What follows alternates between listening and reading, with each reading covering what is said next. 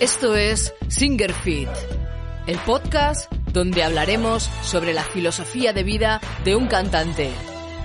Entrena tu voz, cuida tu cuerpo y entiende tu mente para convertirte en un verdadero guerrero de la voz.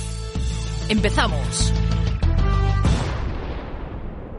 ¿Qué tal mis guerreros y guerreras? ¿Cómo estáis ahí? ¿Bien? ¿Fuertes como cada semana? Claro que sí, así me gusta veros. No me oigo en el local de ensayo, Elisa, no me oigo, tío, acabo destrozado de la garganta, estoy ya, es que es algo afónico. Claro, normal. A ver, es muy importante que entendáis bandas que el cantante tiene que escucharse muy bien. Todos tenemos que escucharnos bien en, en, el local de ensayo, eso está clarísimo, pero el cantante es el primero. El primero que se tiene que escuchar súper bien es él, porque si no, le vamos a destrozar su instrumento que es su cuerpo, su aparato fonador, sus cuerdas vocales. Y sin esas cuerdas vocales os va a destrozar los temas.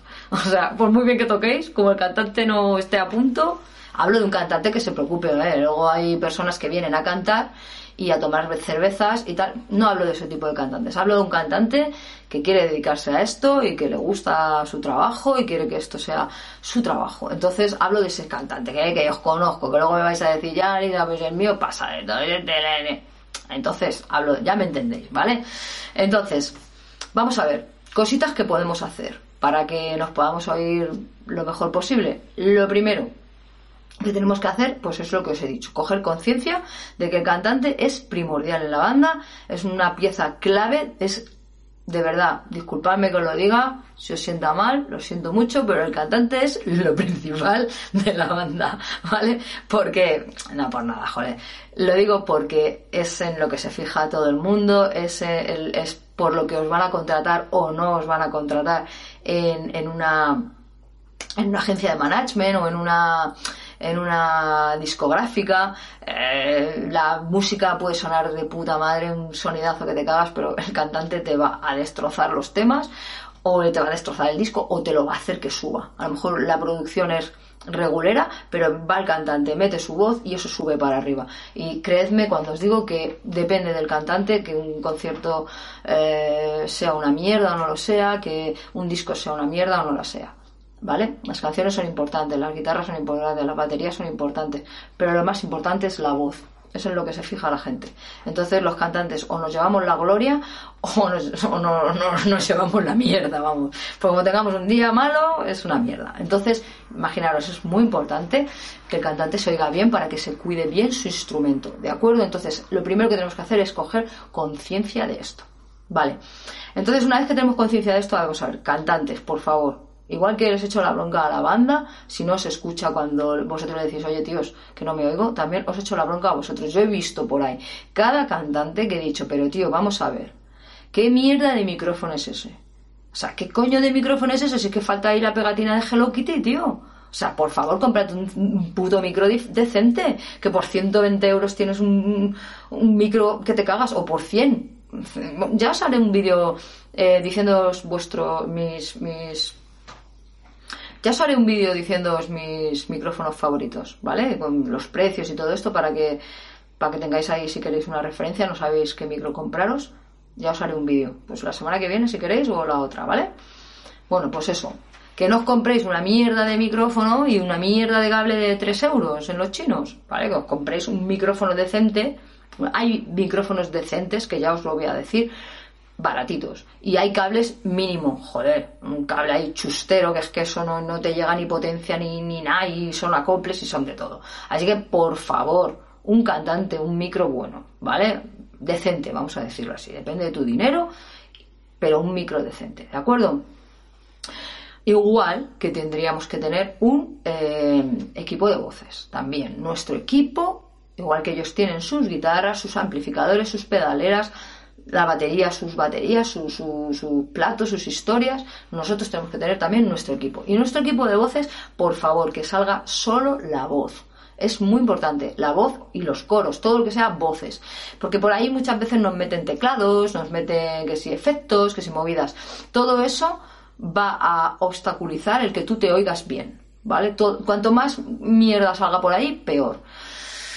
Ya sabemos que es que no hay dinero, lo metemos todo por ahí, pero bueno, yo os digo que todo, todo suma. Ahora meto el teclado también por donde sale la voz, ahora meto también unos efectos por donde sale la voz, ahora el trigger del bombo también lo meto por donde sale la voz y al final eso es un follón ahí que, que no te oyes nada. Así que bueno, ya tenemos el equipo bien comprado, ¿no? Un equipo más o menos decente. El equipo que tengáis, eh, cuando lo enchuféis, no le metáis demasiados efectos. Yo he visto también muchos grupos que le meten mucha reverb y la reverb lo que hace mucho reverb para quien no sepa lo que es, pues es como como el, eco, ¿no? Bueno, el eco es tin, tin, tin, tin, que sería el delay, la repetición, pero la reverb es el espacio, ¿no? El que, que hace el...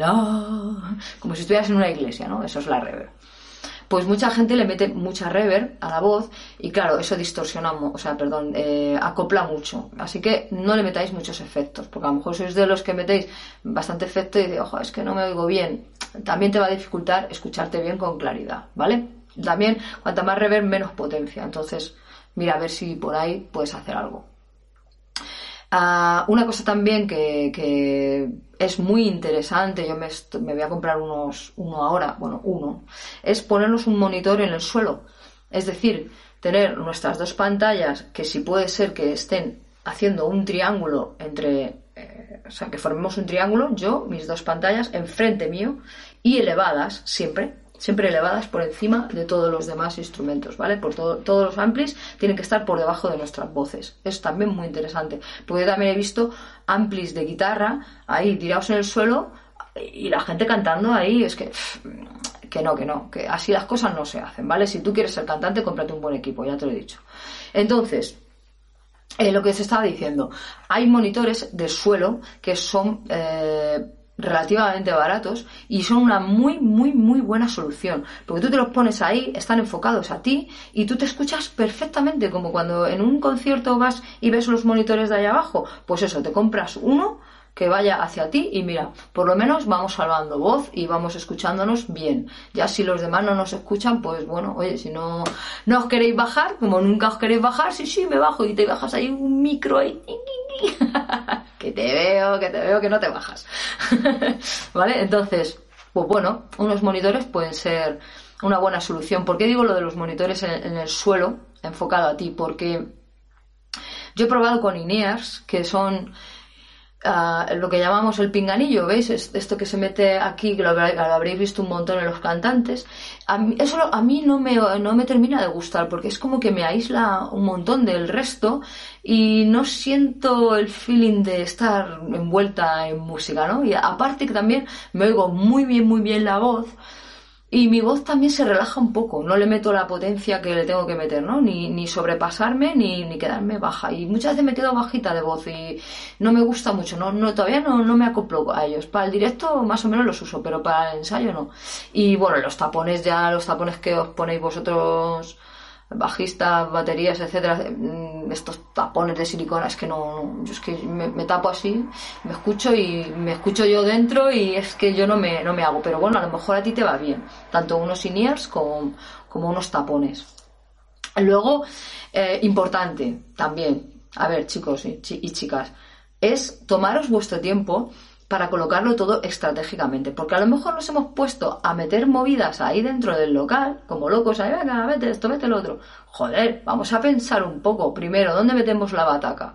¿Dónde? Aquí. Bueno, ahí no, porque es donde el techo está más alto, tío. Mejor aquí, mejor allá. Coño, pensemos un poquito las cosas. Pensemos un poco la estrategia de cómo colocar el, ampli. No, es, o sea, los amplis y la batería y todo. No es donde quepa. Es donde quepa, pero mm, con un cierto. Eh, es mucho mejor no tener mucho espacio para moverte, pero escucharte bien y estar cómodo, que es a lo que vamos a ensayar, que no eh, tener mucho espacio para moverte y para menear la cabeza, pero luego no te escuchas bien. ¿Vale? Así que no seáis perezosos y si tenéis que moverlo todo 100 veces y hacer pruebas y quitar batería y ponerla allí, coño, merece la pena. De verdad, hacedme caso que merece muchísimo, muchísimo la pena.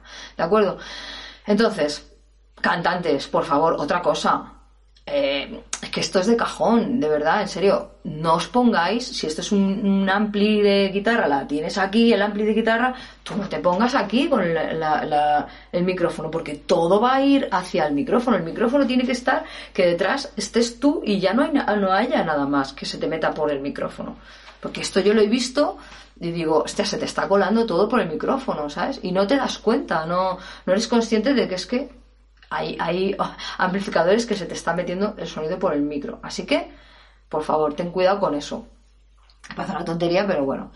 Ah, ya os lo he dicho antes, vuestro equipo de voces siempre por encima. Es muy importante que esté en el eh, elevado, elevado, arriba. Pues, incluso casi te diría que por encima de tu cabeza, si, si pudiera ser, ¿vale? Que esté ahí bien arriba.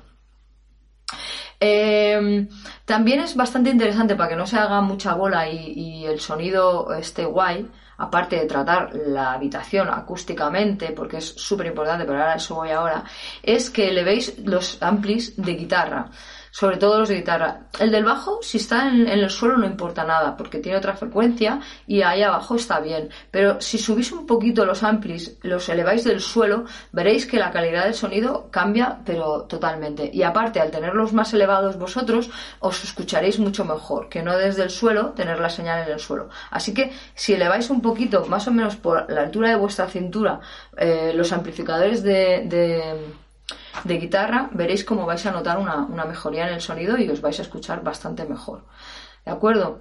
Por supuesto también vamos a intentar meterle pues al pobre batería, que es que al batería tiene que darlo todo ahí. El batería no podéis decirle que toque más bajito, por un batería y si es de metal aún más, ese tío tiene que aporrear la batería de puta madre, tiene que entrenarse metiéndole caña. Entonces, pues bueno, lo que sí que le podemos decir, oye tío, pues ponte unas sordinas en el, en las en los platos, eh, un poquito insonorizar el bombo, etcétera, etcétera. Hombre, si tuvierais mucha pasta y le pudiéramos poner ahí un biombo de estos de metraquilato, sería genial. Pero bueno, intentar que tenga esa pegada, pero que no se vaya desparramando el sonido. Así que unas sordinas en, el, en la batería vendrían súper bien. Háblalo con el batería, verás cómo yo creo que le va a molar. Y bueno, lo que os he dicho antes, tratar el local acústicamente. Una vez que ya tenéis todo más o menos puesto, es mucho mejor que intentéis buscar el sonido eh, sin tratar la habitación acústicamente, más o menos cuando ya veáis que suena bien, veréis la diferencia, una vez que ya estáis acoplados, veréis la diferencia de ponerle o espumas, veis este tipo de espumas que tengo yo por aquí, o si no, pues si no tenéis dinero o lo que sea, pues mantas, eh, algún tipo de de, de, cortinas o algo así que, tapen la pared, porque la pared cuando está muy, muy lisa hace muchos rebotes, pam, pam, pam, pam, y se hace una bola de sonido que se va metiendo por los amplis, es un, es un caos, es un caos. Así que importante también que tratemos la habitación donde estamos ensayando, pues acústicamente, ¿vale?